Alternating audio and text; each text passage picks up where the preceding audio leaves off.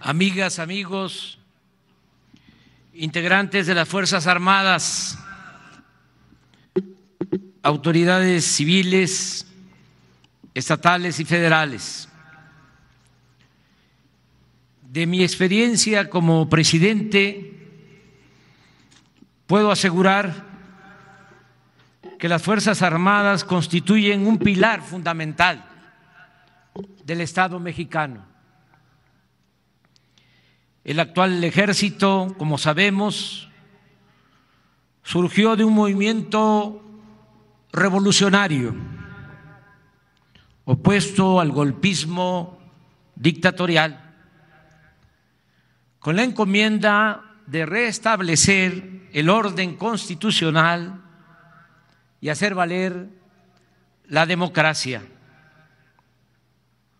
El 19 de febrero de 1913, al día siguiente del encarcelamiento del presidente Francisco I. Madero y del vicepresidente José María Pino Suárez, el Congreso de Coahuila, a petición del gobernador Venustiano Carranza, autorizó la creación de una fuerza militar para enfrentar el cuartelazo del que surgió el gobierno espurio de Victoriano Huerta. Consumado este principal propósito y derrotado el usurpador, el nuevo Ejército Nacional, así como la Fuerza Aérea, han venido cumpliendo con funciones de gran trascendencia para el desarrollo político y soberano de México. En la actualidad son cinco las misiones básicas del ejército y de la Fuerza Aérea. La primera es defender la integridad la independencia y la soberanía de la nación. Se trata en lo fundamental de mantener preparadas a las Fuerzas Armadas del país ante la posibilidad de una agresión extranjera.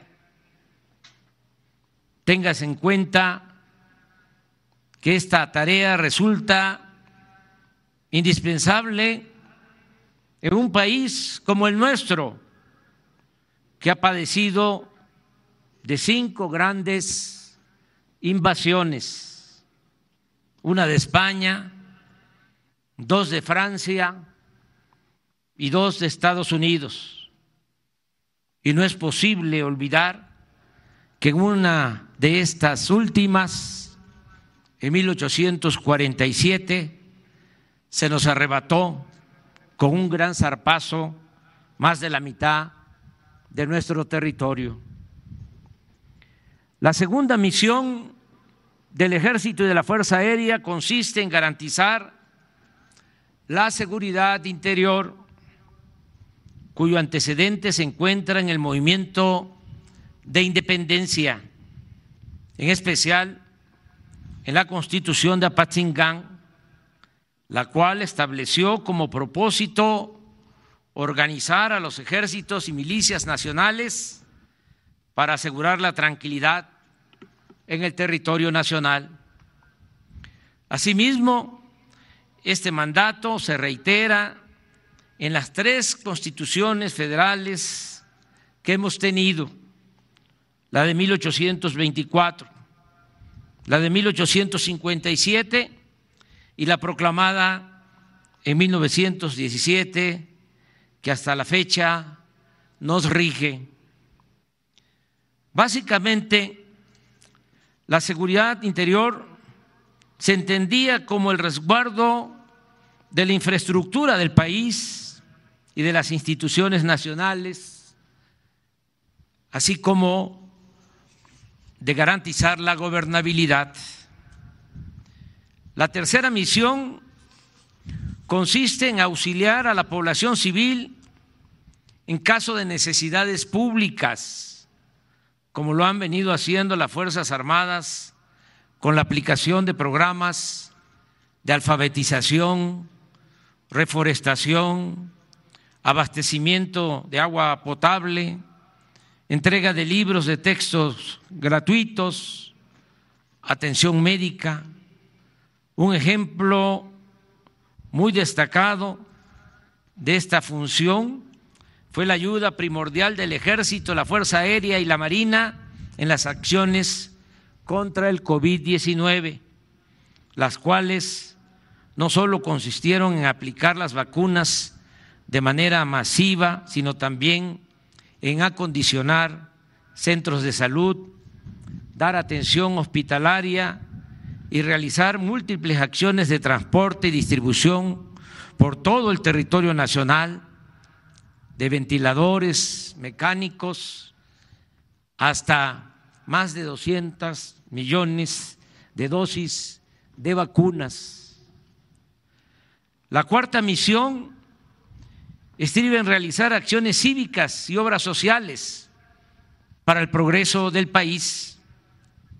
Esta función tiene como antecedente lo realizado en la construcción de caminos, puentes, aduanas y algunas otras obras públicas de gran trascendencia, como ha venido ejecutándose en los últimos tiempos y de lo que hablaré más adelante.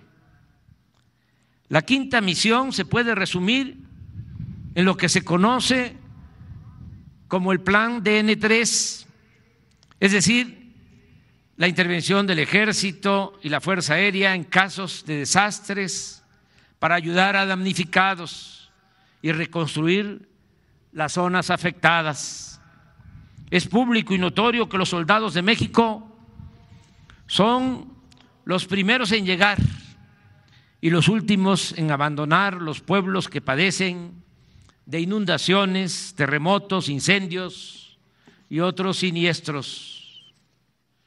El gobierno que represento ha fortalecido las cinco misiones principales del ejército y de la Fuerza Aérea.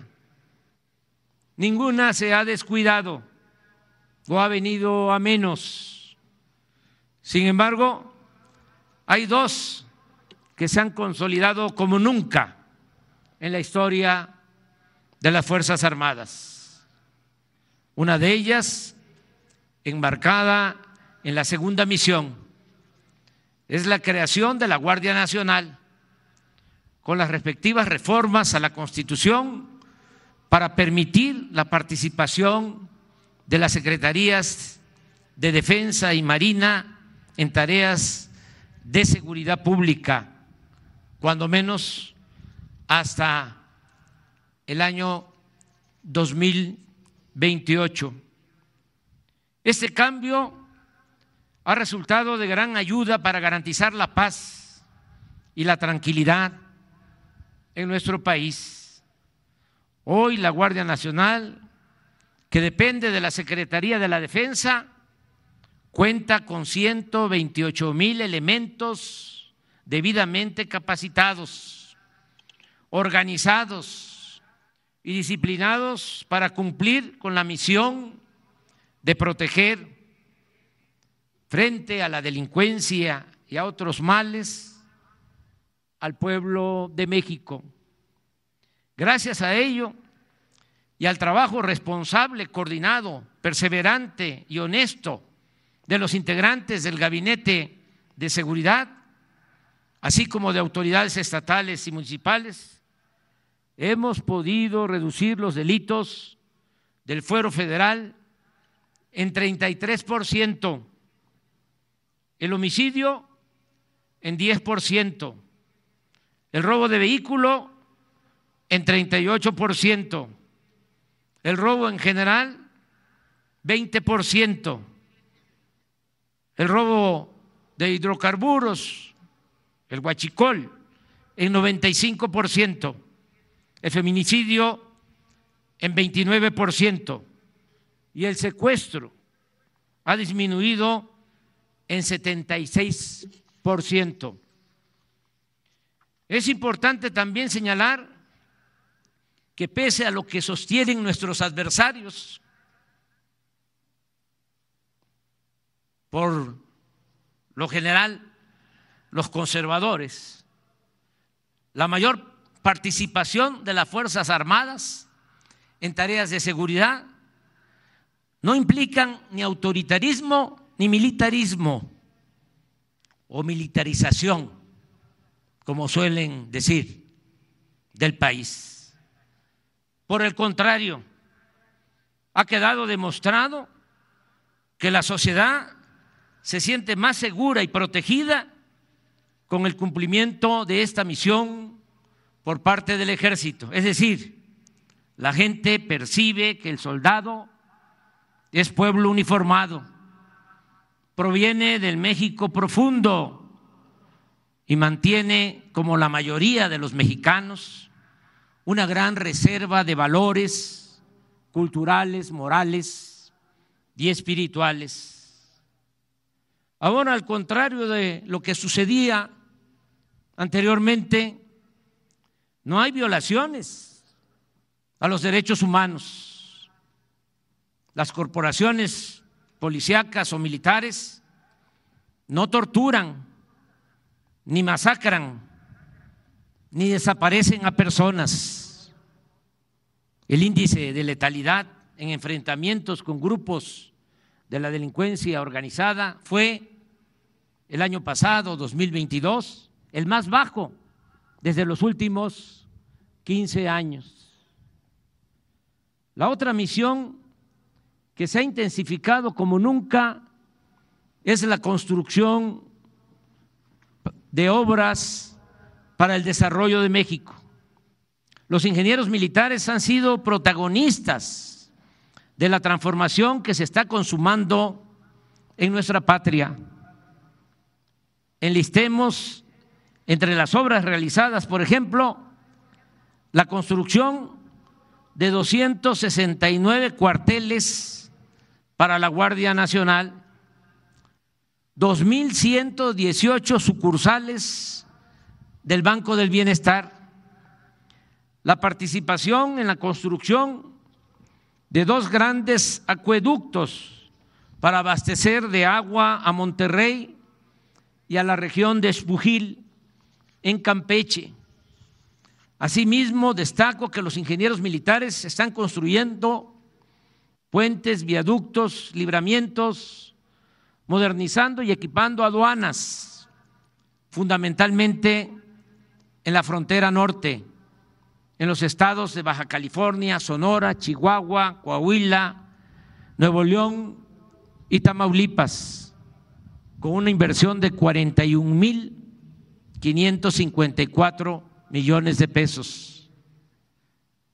Agréguese la construcción del distrito de riego Alejandro Gascón Mercado en Nayarit, en beneficio de ejidatarios y pequeños propietarios, poseedores en conjunto de 35 mil hectáreas.